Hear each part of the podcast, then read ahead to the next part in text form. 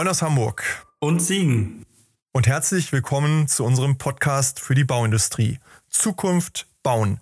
Dem Zukunftspodcast für alle, die sich für die Zukunft von Bauen und Leben interessieren. Wir sind Martin und Christian. Und wir werfen in diesem Podcast einen Blick auf die Zukunftsentwicklungen von Branche, Technologie und Lebenswelt. Es wird dabei um die Veränderung der Baubranche gehen und darum, was dies für uns und für die Unternehmen der Branche bedeutet. Heute sprechen wir mit Dr. Marion Henschel. Sie ist Vorsitzende der Geschäftsführung der Strabag Property and Facility Services und verantwortet die Unternehmensgruppe PFS, eines der Top 10 Property and Facility Management Unternehmen in Deutschland und damit das gesamte Dienstleistungsgeschäft für Immobilien und Industrie im Strabag-Konzern mit Gesellschaften in Deutschland, Österreich, Polen, Tschechien und der Slowakei. In Bad Hersfeld geboren, hat sie nach einer Ausbildung bei der Deutschen Bank Betriebswirtschaft studiert und über ein Thema im Bereich PPP promoviert. Ihre Karriere begann mit dem Einstieg ins eigene Familienunternehmen, das seit 2008 Teil des Strabag-Konzerns ist. Nach verschiedenen Führungspositionen ist sie seit 2016 CEO von Strabag PFS und damit verantwortlich für heute etwa 14.000 Menschen. Wir freuen uns auf das Gespräch und sind gespannt, wie sich das Property and Facility Management Geschäft in den kommenden Jahren weiterentwickeln wird. Ja, herzlich willkommen, Frau Dr. Henschel. Schön, dass wir heute in dieser Runde mit Martin Ferger zusammen uns mal über das Thema der PFS und des Immobilienmanagements unterhalten können, austauschen können. Herzlich willkommen. Ja, Herr Haag, herzlichen Dank für die Möglichkeit. Herr Ferger, freue mich sehr, dass ich heute ein bisschen mit Ihnen plaudern darf. Ja, hallo auch von meiner Seite. Ich freue mich auf unser Gespräch. Danke. Frau Dr. Henschel, also ganz zum Einstieg natürlich erstmal die Frage, ähm, wie ist denn der Weg in die Branche und dann am Ende natürlich auch in die PFS für Sie gewesen?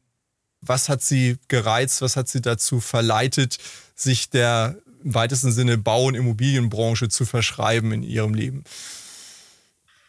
Ich glaube, Sie wissen das schon, die Antwort. Sie wissen es zumindest ein bisschen, Herr Haag, denn ähm, so haben wir beiden uns ja auch kennengelernt vor einigen ja. Jahren. Also ich glaube, ich kann tatsächlich sagen, dass ich in die Baubranche reingeboren wurde. Das klingt zwar immer so ein bisschen äh, komisch, das stimmt in dem Fall, aber wirklich, denn mein Großvater hatte ähm, ein Bauunternehmen gegründet vor inzwischen fast 100 Jahren. Das war damals äh, die Firma Kirchner. Und ähm, ja, und über, über, über Kirchner bin ich natürlich dann auch, über meinen Vater, der dort auch über 50 Jahre lang der CEO dieses Familienkonzerns war, bin ich äh, in die Baubranche reingeboren wurde, war schon als Kind immer mit im Büro auf dem Bauhof, äh, auf Baustellen, konnte schon als kleines Kind in den Ferien immer mal auf großen Baugeräten mitfahren. Also habe das tatsächlich irgendwie so neben der Muttermilch mit aufgenommen. Und so habe ich mich dann auch nach dem Studium und auch nach meiner Promotion, die sich jetzt auch mit einem PPP-Thema im Bauumfeld beschäftigt hat, lustigerweise, habe ich dann den Weg auch ins damals noch Familienunternehmen gefunden. Und ähm, wir haben uns dann im Jahr 2018 entschieden, uns mit dem großen strategischen Partner, das war in dem Fall die Strabag, zusammenzutun.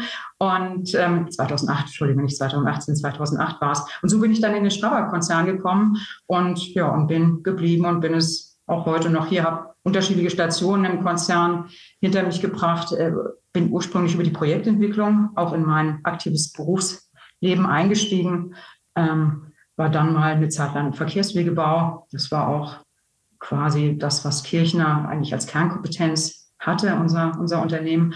Ja, und bin jetzt im Property and Facility Service ähm, gelandet was aber, und lassen Sie mich noch den letzten Satz, da bin ich auch schon fertig äh, mit meiner Antwort auf Ihre Frage. Ich habe schon als, als, ähm, als Schülerin natürlich auch immer überlegt, kannst du dein Taschengeld so ein bisschen aufbessern? Und mein Vater, meine Eltern hatten auch so ein paar Immobilien und dann ist ja mal so eine unangenehme ähm, Sache, die man einmal im Jahr machen muss, nämlich so Nebenkostenabrechnung. Das macht ja keiner gerne, ist immer viel klein-klein, Belege sammeln und so weiter. Und irgendwann fragte mein Vater mich dann, ob ich Lust hätte, das mal zu machen.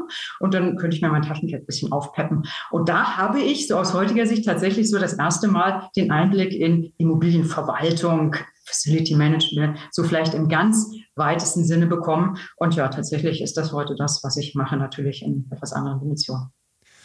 Jetzt heißt ja die, die Sparte, äh, haben Sie schon gesagt, Property and Facility Services. Ich glaube, das müssen wir für diejenigen, die sich mit Immobilienbewirtschaftung noch gar nicht so beschäftigt haben, nochmal erläutern, was das genau ist, was die Aufgaben sind und vielleicht auch, ich sage es jetzt mal ketzerisch, mit dem äh, mit der Meer irgendwie mal äh, die bereinigen, dass äh, das mehr ist, als einfach nur das mit Hausmeister zu übersetzen. Ähm, ja, es ist mehr tatsächlich, aber der Hausmeister, und das finde ich immer so ein bisschen schade, dass man den immer so in so eine Ecke reinschiebt, das ist der, der vom Aufzug steht und, und eine Zigarette raucht. Ähm, das, das, das ist ja ganz klar nicht. Also Hausmeister liegt ja eigentlich schon, er ist der Meister des Hauses. Und ich finde schon in dieser Bezeichnung liegt eigentlich ganz viel, ganz viel Inhalt drin, ganz viel Aufgabe drin und aus meiner Sicht auch ganz viel Wertschätzung. Denn ein Hausmeister ist tatsächlich die Schlüsselfigur, wenn es um die Bewirtschaftung eines Gebäudes geht.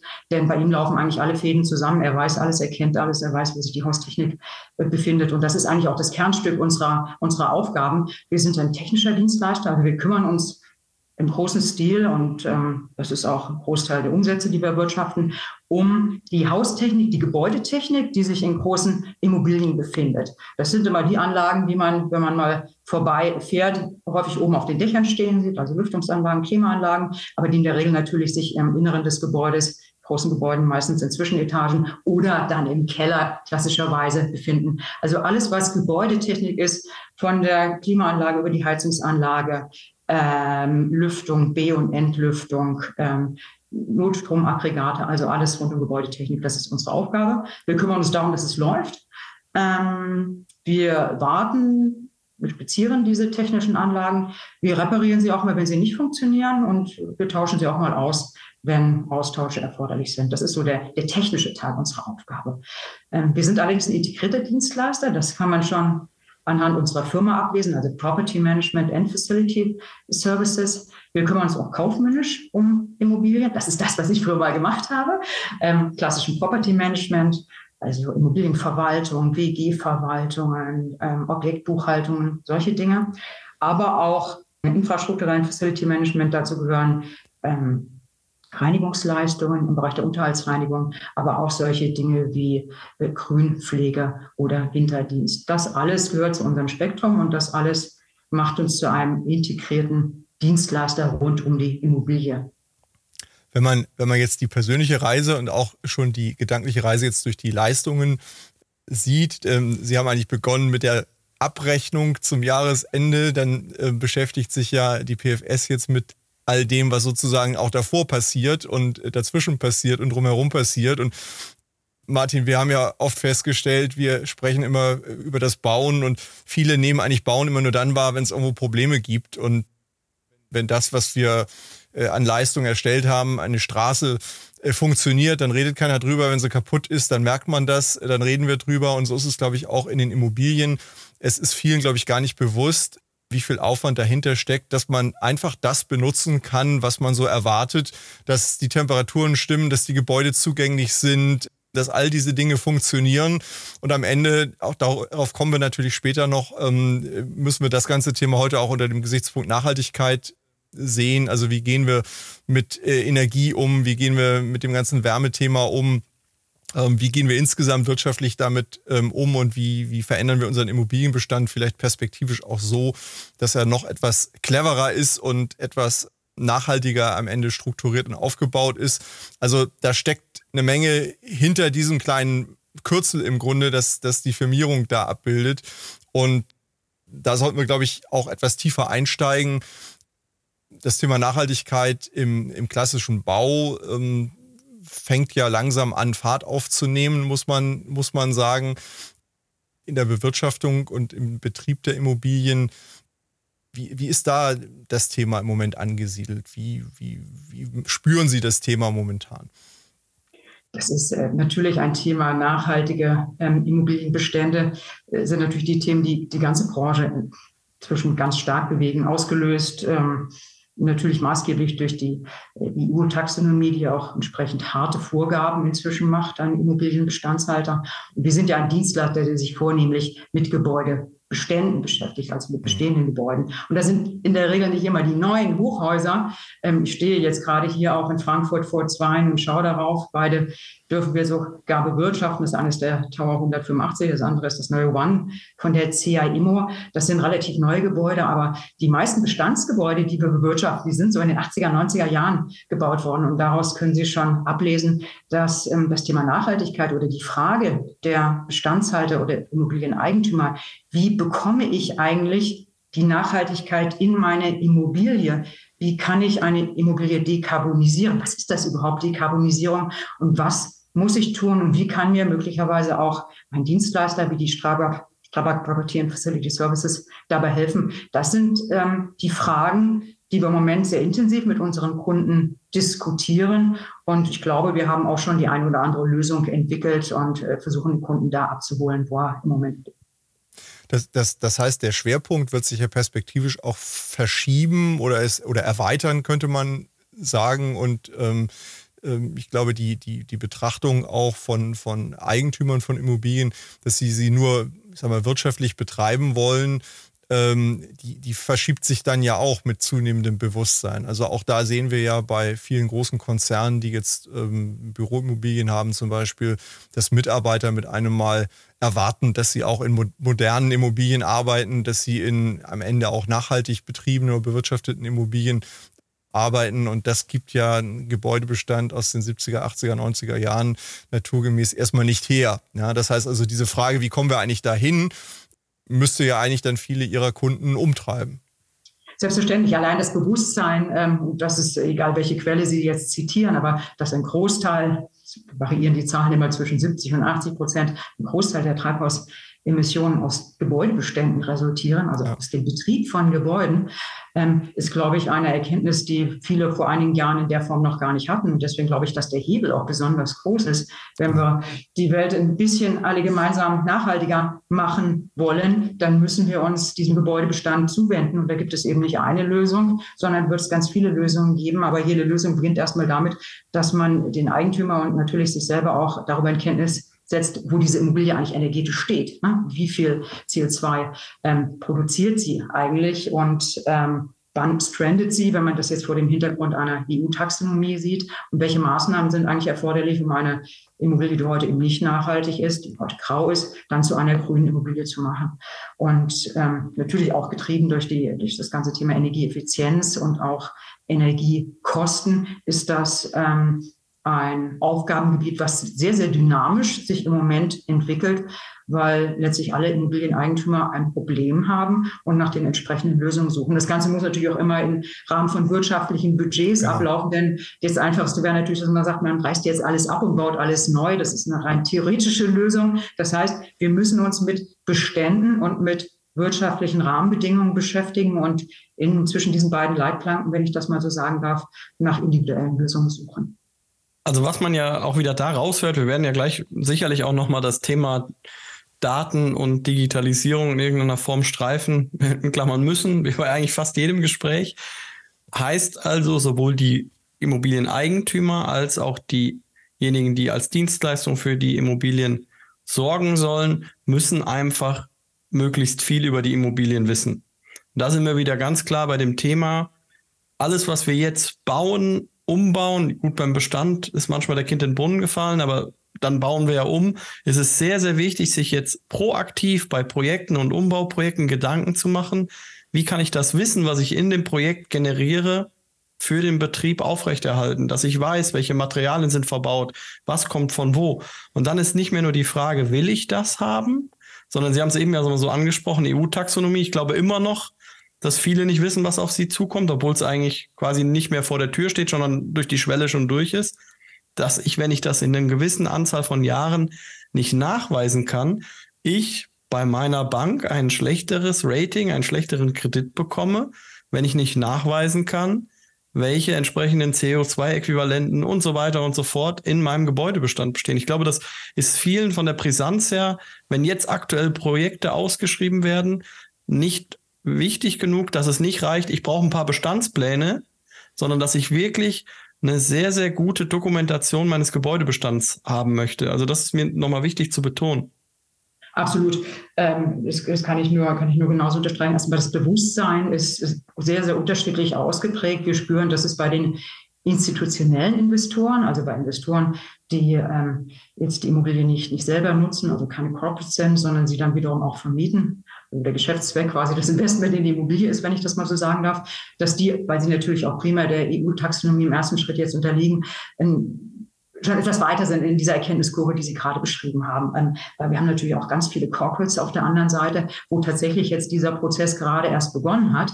Ähm, hier Immobilie, dort Probleme und wie löse ich die beiden Dinge? Und ich kann ebenfalls nur unterstreichen, das, was Sie gesagt haben, ohne Digitalisierung und ohne Datentransparenz ähm, wird das Ganze nicht funktionieren. Und deswegen sind auch diese ganzen Transparenzprodukte, so nennen wir sie, also so eine erste eine Initialberatung, eine Datenaufnahme, erstmal Transparenz schaffen, was habe ich überhaupt für eine Immobilie, beginnt mit ganz einfachen Dingen wie mit Begehungen, wie mit Sichten von, von Altdatenbeständen, wie in welcher Form sind die vorhanden, kann man die nachträglich digitalisieren, kann man vielleicht auch das Gebäude digitalisieren, gibt es irgendetwas in den großen Aktenschränken, was vielleicht noch nutzbar gemacht werden kann, dass man mit dieser, mit dieser Transparenz, mit dieser Ersttransparenz, die man schafft, dann eben in das ganze Thema einsteigt, wie komme ich jetzt von A nach B und wie komme ich von, von einer von einer grauen zu einer grünen Immobilie. Ich, ich glaube, und das, das wollte ich nochmal, Christian, du hast ganz am Anfang angesprochen, dass es, wie wichtig es ist, auch auf das Thema Bewirtschaftung von Gebäuden einzugehen. Ich würde dann nochmal die Klammer weiter aufmachen wollen. Ähm, Grüße auf die A45 Richtung Lüdenscheid. Ja, wir sollten auch in Zukunft deutlich mehr Gedanken uns machen, nicht nur Gebäude zu bewirtschaften, sondern auch Bauwerke. Ja, wir reden jetzt auch über Daten, Sensoren. Auf einmal werden bei Brücken ganz viele Sensoren angebracht, um zu gucken, wie wir die vielleicht noch zwei, drei Jahre am Leben halten können, dass nicht das Gleiche passiert wie, wie in Lüdenscheid. Das ist aber ja eigentlich zwei, drei Schritte zu spät. Ja? Das ist wie das Klebeband aufs kaputte Fenster zu kleben, dass es vielleicht noch hält, bis das neue da ist. Ich glaube auch, die Infrastruktur muss mehr bewirtschaftet werden. Wir hatten da ja mal 90er, 2000er einen Hype im Bereich PPP, Funktionsbauverträge. Durch die niedrigen Zinsen ist es wieder ein bisschen abgeebbt, aber da war ja dieses Thema, auch eine Straße muss betrieben werden, auf einmal so ein bisschen wieder in den, in den Köpfen oder eine Brücke muss betrieben werden. Und ich glaube, das muss auch wieder zurück, weil ansonsten erlebt man nicht nur bei Gebäuden das Fiasko, äh, sondern auch wie jetzt sehr prominent auf einer der Hauptautobahnen in Deutschland. Der Vergleich ist vollkommen richtig. Also Gebäude, egal, oder Bauwerk, egal, ob Straße, Brücke oder, oder am Ende eben Gebäude, Immobilie, ähm, dieser, dieser Lebenszyklus-Aspekt, den Sie gerade ansprechen, nämlich äh, in einem Lebenszyklus sich mit dem, mit dem Bauwerk zu beschäftigen, das ist, das ist ganz egal, ob Sie von Infrastruktur oder von Immobilie reden und auch dieses vorausschauende Arbeiten. Also äh, wenn ich ein Gebäude ordentlich bewirtschafte, den Betrieb jederzeit optimiere, die Anlagen eben nicht auf Verschleiß fahre, sondern sie in einem betriebsoptimalen Zustand erhalte, und das ist natürlich natürlich auch unsere Aufgabe, das zu tun als, als technischer Facility Management Dienstleister, dann verlängere ich automatisch nicht nur die Lebenszeit des äh, Gebäudes, sondern insbesondere natürlich auch die Lebenszeit, die Funktionszeit der technischen Anlagen.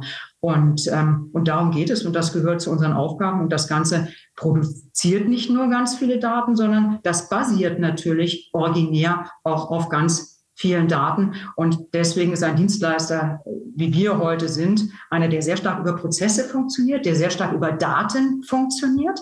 Denn ansonsten können Sie so große Portfolien, wie wir sie bewirtschaften, und ähm, wir gehören zu den äh, führenden und auch zu den größten Immobiliendienstleistern in Deutschland. Sonst können sie das, diese Aufgaben überhaupt nicht bewältigen. Weil so eine Immobilie produziert ja unendlich viele Daten. Da gibt es Bestandsdaten, da gibt es natürlich ganz viele Bewegungsdaten. Also wir täglich nutzen ja diese Immobilien auch, produzieren auch wieder Daten, äh, produzieren auch wieder Verbräuche und alles zahlt am Ende des Tages hier auf diese gesamte äh, Lebenszyklus-Problematik oder Lebenskostenbetrachtung, die Sie gerade angesprochen haben, ein. Und, und wir bewegen uns eben zwischen diesen ganzen Daten mit unseren, mit unseren Leistungen und sorgen eben dafür, dass Immobilien dann ähm, nachhaltiger betrieben werden können, aber vor allen Dingen auch länger leben und vor allen Dingen auch die technischen Anlagen länger leben.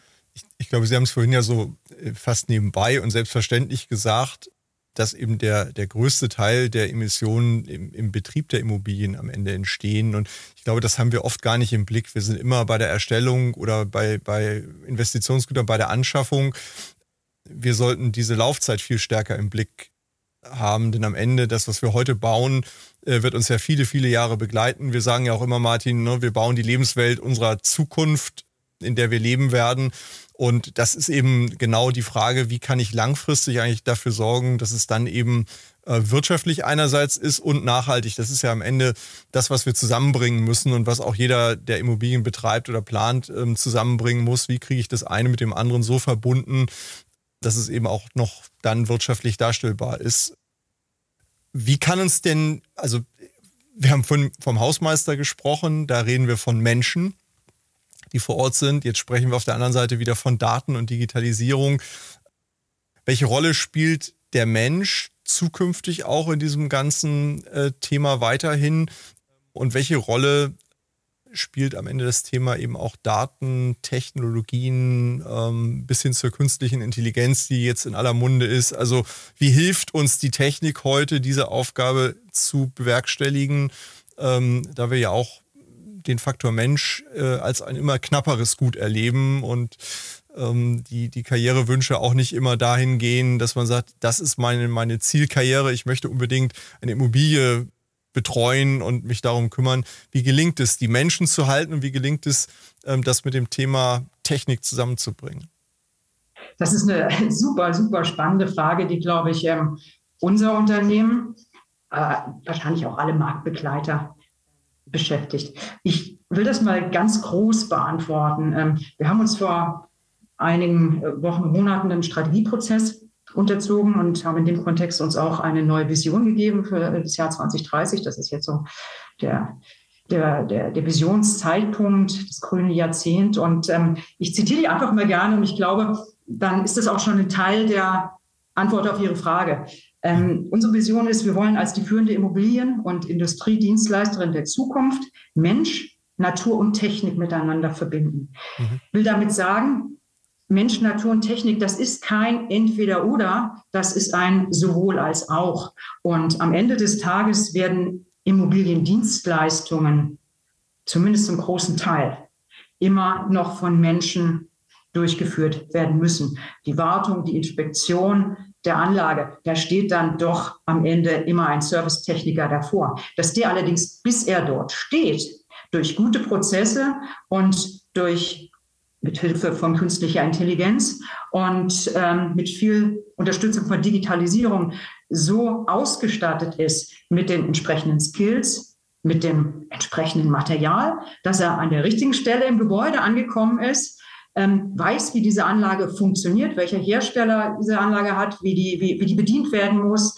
Er erkennt, er kennt vielleicht auch die, die Wartungsnotwendigkeiten. Also das alles ist der Teil, den sozusagen Maschine, sprich Technik, sprich Digitalisierung beisteuern kann. Aber am Ende des Tages, derjenige, der sie wartet und instand setzt, das wird ein Mensch bleiben. Deswegen glaube ich, dass das zwei Dinge sind, die sich sehr stark aufeinander zubewegen und die Intelligenz tatsächlich darin liegt, dass wir alle neuen Techniken und vor allen Dingen Technologien nutzen können, um unsere Menschen, die natürlich auch bei uns leider immer knapper werden. Sie haben es gerade gesagt. Ähm, auch wir haben natürlich nicht beliebig viele Fachkräfte, auf die wir immer zurückgreifen können, dass wir die, die wir haben, so gut enablen und so gut unterstützen, dass wir denselben Service in derselben Qualität aus Fachkräftemangel auch mit weniger Menschen zukünftig machen können, weil wir es machen müssen. Und das ist mir persönlich ganz wichtig. Nicht, weil wir es machen wollen, sondern weil wir es machen müssen. Wir müssen mit dem Thema Digitalisierung und ähm, insbesondere auch künstlicher Intelligenz aus meiner Sicht sehr, sehr offen umgehen und das nicht als Bedrohung verstehen, sondern wir müssen es als Chance verstehen und vielleicht sogar auch als ich will nicht sagen die einzige Chance, aber einige von wenigen Chancen, da muss ich das alles äh, etwas relativieren, wie wir tatsächlich diesen, diesen Fachkräftemangel und diesen Kräftemangel, das sind nicht immer nur Fachkräfte, sondern wir haben generell einen Kräftemangel, entsprechend entgegentreten können.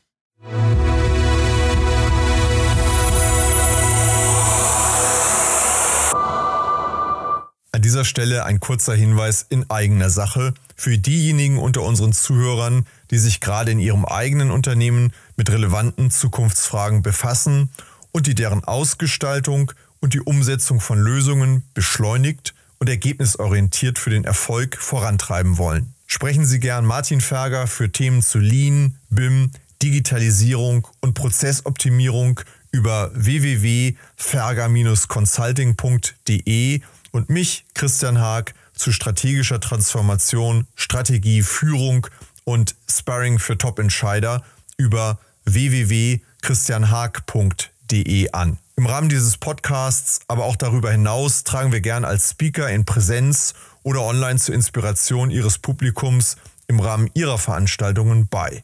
So oder so freuen wir uns auf und über regen Austausch mit Ihnen und euch. Nehmen Sie, nehmt einfach Kontakt zu uns auf.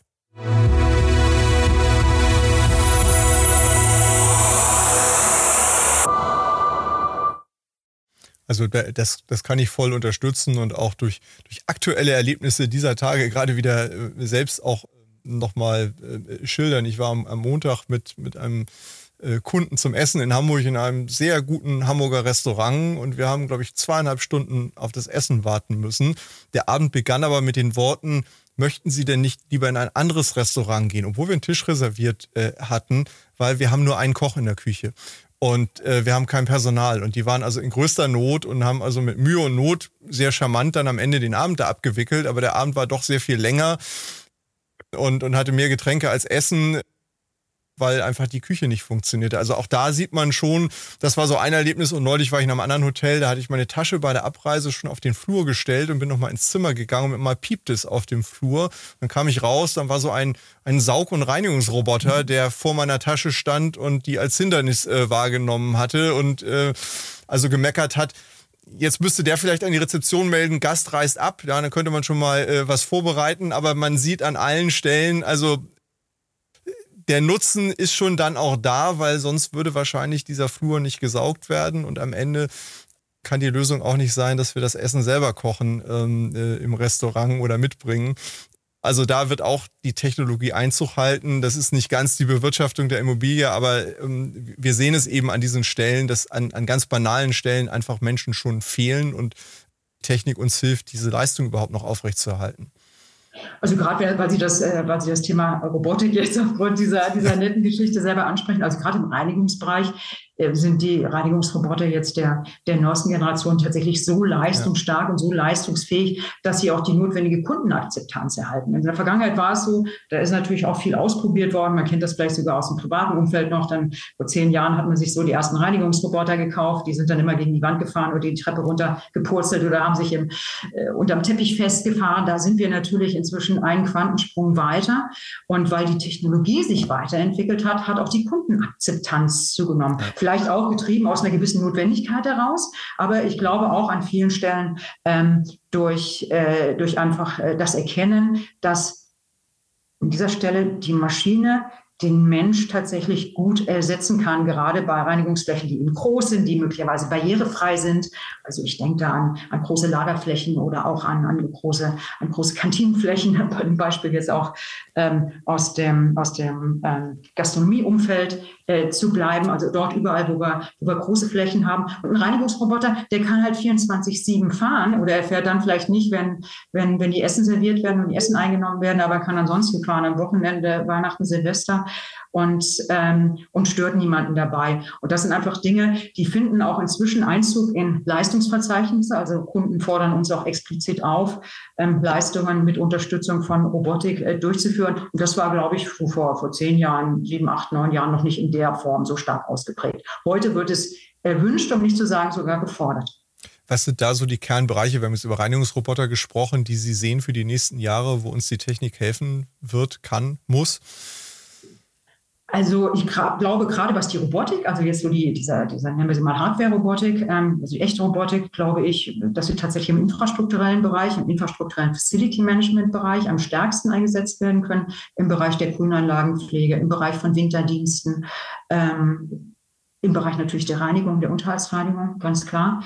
Ich sehe Software-Robotik eigentlich bei allen ähm, administrativen Prozessen im Einsatz. Und ich sehe, ja, da, da, muss ich sagen, da bin ich jetzt mehr so bei dem, bei dem, bei dem Thema künstliche Intelligenz, so in der Art, wie ich es auch gerade gesagt habe, wie können wir eigentlich die Leute, die am Ende des Tages den technischen Service machen, wirklich so enablen mit der entsprechenden Unterstützung, dass dieser eigentliche Service dann wirklich nur noch ein Teil der Leistungserbringung ist und dass der andere vorher durch Robotik, durch Digitalisierung, durch künstliche Intelligenz, am Ende sind das ja dieselben Themen, nur mit anderen Überschriften, ähm, unterstützt wird. Also das ist, das ist die Zukunft, die ich vor Augen habe. Wir haben im Übrigen auch gerade ähm, eine ganz interessante Eigenentwicklung gemacht im Bereich der künstlichen Intelligenz. Wir haben ähm, EFI, EFI entwickelt. EFI ist ähm, quasi unsere neue Mitarbeiterin also EFI ist ein Computerprogramm, wenn ich das mal sagen darf, die auf Basis von künstlicher Intelligenz auch arbeitet. Und die hilft uns dabei, ähm, hier sind wir wieder bei Daten und bei Digitalisierung, die vielen, vielen Anlagendaten rund um die Gebäudetechnik aufzunehmen, die wir brauchen, um so ein Gebäude überhaupt erstmal betreiben zu können. Also wenn wir einen neuen Auftrag kriegen, dann müssen Sie ja erstmal alle Daten, die dieses Gebäude bereits hat, implementieren. Die kriegen sie in der Regel dann vom Eigentümer oder manchmal auch vom Vordienstleister zur Verfügung gestellt. Dann müssen die alle in unsere Systeme eingefügt werden. Die sind, wie das immer so ist mit Daten, die sind unvollständig, die sind verkehrt, die sind vielleicht, haben irgendwie Dreher. Also die Datenqualität ist immer sehr, sehr überschaubar. Und mit EFI haben wir jetzt mit Hilfe künstlicher Intelligenz ähm, ein Tool entwickelt, was auf Basis des Datenschatzes, den wir haben, fehlende Anlageninformationen eigenständig ersetzen und ergänzen kann. Das hilft natürlich unglaublich, wenn Sie große Immobilienstände Bestände in relativ kurzer Zeit implementieren müssen mit allen anlagenspezifischen Daten, allen Gebäudeanlagen. Also EFI hilft im Grunde genommen, macht im Grunde genommen das, was früher vielleicht studentische Hilfskräfte gemacht haben. Herr Ferger, mit dem, mit dem Unterschied oder mit der Ergänzung, dass EFI eben in der Lage ist, und das kann in der Regel die studentische Hilfskraft nicht, die fehlenden Informationen und die verkehrten Informationen zu korrigieren und die fehlenden zu ergänzen. Mhm. Und das Ganze natürlich auch wieder 24-7 und in atemberaubender Geschwindigkeit. Also das ist ein, ein echter Gamechanger im Bereich der Anlagen und Technikimplementierung, der uns da ähm, gelungen ist. Also man sieht ja beim, beim Thema KI und Gebäudebewirtschaftung kann man sich ja unfassbar viele Szenarien aufmachen. Mir fällt da so ein bisschen mit einem leichten Schmunzeln ein. Es gibt ja eine, eine Sendung äh, im Privatfernsehen, wo ähm, Startups pitchen. Da ja. hat jemand äh, die äh, KI-getriebene Katzenklappe vorgestellt, die erkennt, ob jetzt die Katze davor steht oder eine Maus oder die Katze mit Maus im Maul und die Katzenklappe macht nur auf, wenn die Katze ohne Maus im Mund äh, vor der Katze, äh, vor der Klappe steht. Ja, ähm, jetzt kann man das natürlich auch mal weiterdenken. Ich kann natürlich auch das Thema Zutrittskontrollen ähm, und so weiter und so fort, auch sicherheitsrelevante Dinge alle über KI steuern. Also ich sehe es ähm, beim Babyphone unseres unserer Kinder ähm, gibt es die Möglichkeit, jetzt ein äh, AI-Upgrade äh, zu machen, muss man dann monatlich bezahlen. Und dann erkennt diese kleine Kamera auch, ob das ein Mensch ist, ob das der Mensch ist, dem ich vorher gesagt habe, der durch das Kamerabild laufen darf und so weiter und so fort. Er erkennt, ob es ein, ein, Tier ist oder was weiß ich.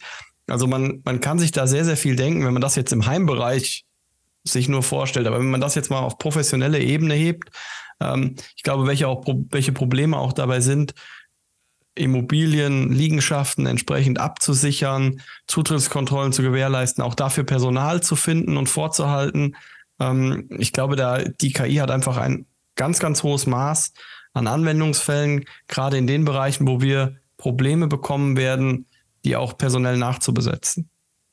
Absolut. Also der ganze Bereich Empfangs. Ähm Empfangsdienste. Ähm, danke, dass Sie da nochmal den Impuls gegeben haben, ist natürlich prädestiniert. Und das, das, sehen wir ja heute auch an ganz vielen Stellen. Ich meine, so im Umfeld von Flughäfen und sowas gehört das ja schon seit Jahren, seit Jahrzehnten dazu, aber findet inzwischen natürlich auch Zug und Zug Einzug in die Immobilie.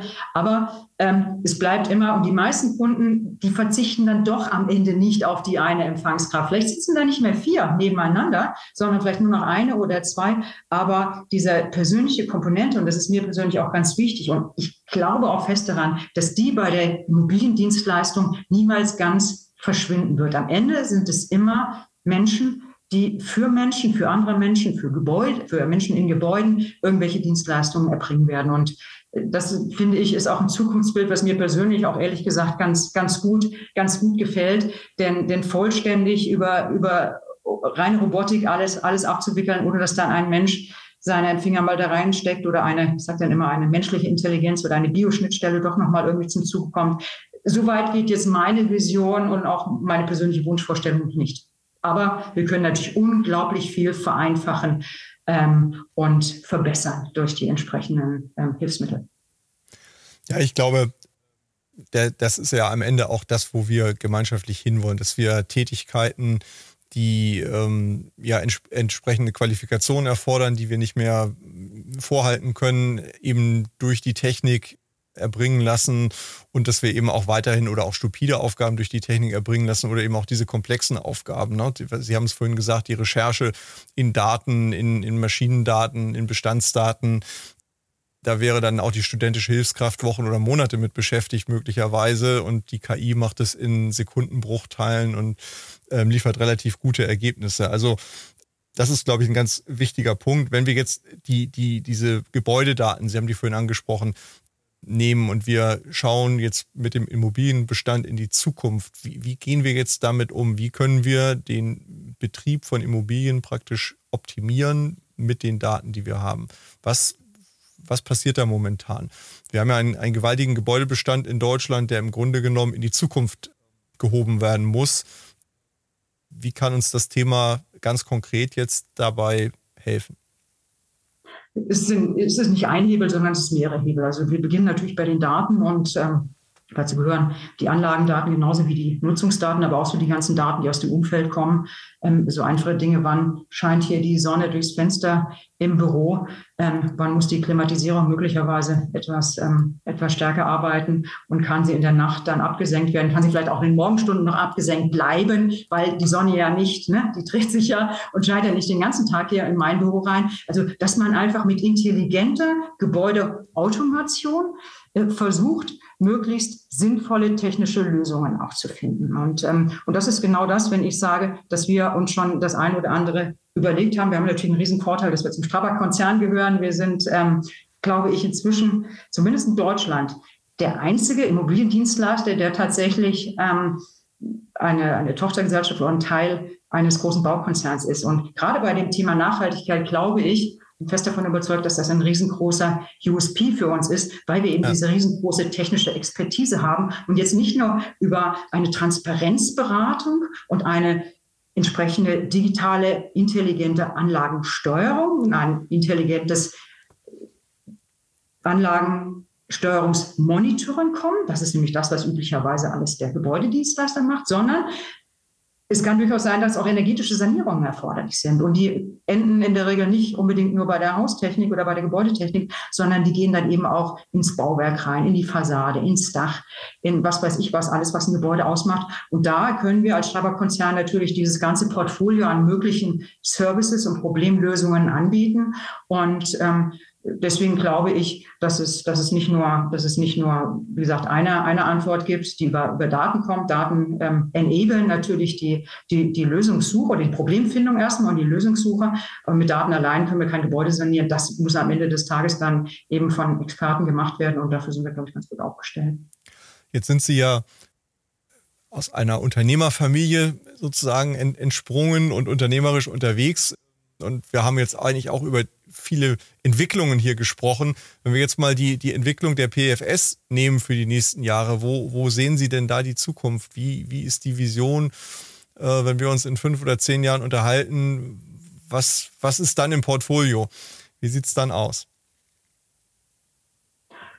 Ähm, spannende Frage. Also versucht habe ich das ja vorhin mit, mit, mit, mit unserer Vision, die wir haben, auch ja. in einem Satz äh, zusammenzufassen. Also unser, unser täglich Brot ist ja tatsächlich, dass wir immer versuchen, unsere Prozesse, die wir haben, die auch sehr stark automatisiert sind. Das unterscheidet uns im Übrigen auch von, von, von dem Bau.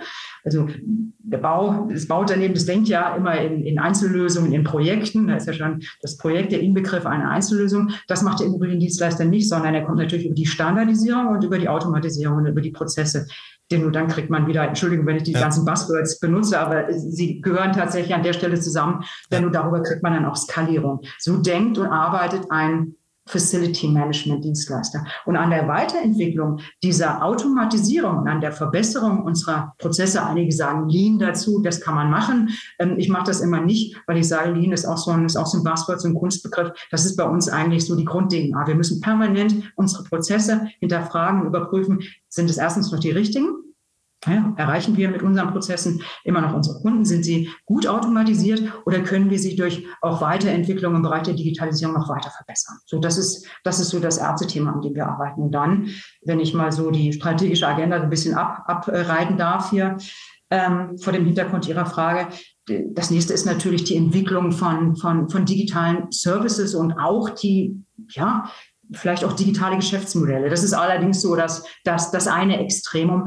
Digitale Services, ja, da sind wir ganz gut unterwegs. Und diese digitalen Services, an denen wir im Moment arbeiten, die finden interessanterweise fast alle so im Kontext von Nachhaltigkeit statt. Also deswegen auch immer mein Petitum, Nachhaltigkeit funktioniert nicht ohne Digitalisierung. Und Digitalisierung ist der Hauptenabler für Nachhaltigkeit. Und jeder digitale Service, den wir haben, zahlt am Ende des Tages auch auf einen nachhaltigen Service ein. Und das ist auch ein weiteres strategisches Ziel, was wir haben. Wir wollen äh, in Zukunft bis zu 20 Prozent unserer Immobiliendienstleistungen mit grünen Services erbringen, also mit einem grünen Serviceportfolio. Was ist ein grünes Serviceportfolio? Das ist nichts anderes als Services, die dem Kunden dabei helfen, selber nachhaltiger zu werden. Also zum Beispiel eben Nachhaltigkeit in die Immobilie reinbringen, im Bereich von, von Reinigungsleistungen ähm, nachhaltigere Lösungen anbieten. Also alles das, was so im Sinne der, der, der Lieferkette dann auch auf den äh, Carbon Footprint unserer Kunden einzahlt. Daran arbeiten wir, diesen Anteil an diesen Services immer weiter zu erhöhen, um wirklich auch ein, ein breites Portfolio an klassischen, aber auch an grünen Services ähm, vorhalten und anbieten zu können. Das, das waren jetzt ja viele Aspekte an, an Visionen, an Strategie, an Plänen, wo Sie auch hoffentlich viel von selber beeinflussen können. Wenn Sie jetzt gerade bei, bei so unserer Zuhörerschaft, wenn man die ja im Schnitt so kennt, einen Wunsch äußern dürften, also wir haben ja Planer und Bauunternehmen natürlich auch stark in, der Hörerschaft und auch Bauherren.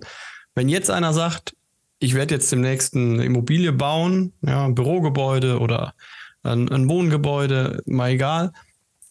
Was würden Sie dem bitte als Bitte anheimlegen? Was soll der oder diejenige beachten beim Bau, bei der Planung eines Immobilienprojektes der Zukunft, damit aus Betriebssicht das ein gutes Gebäude ist?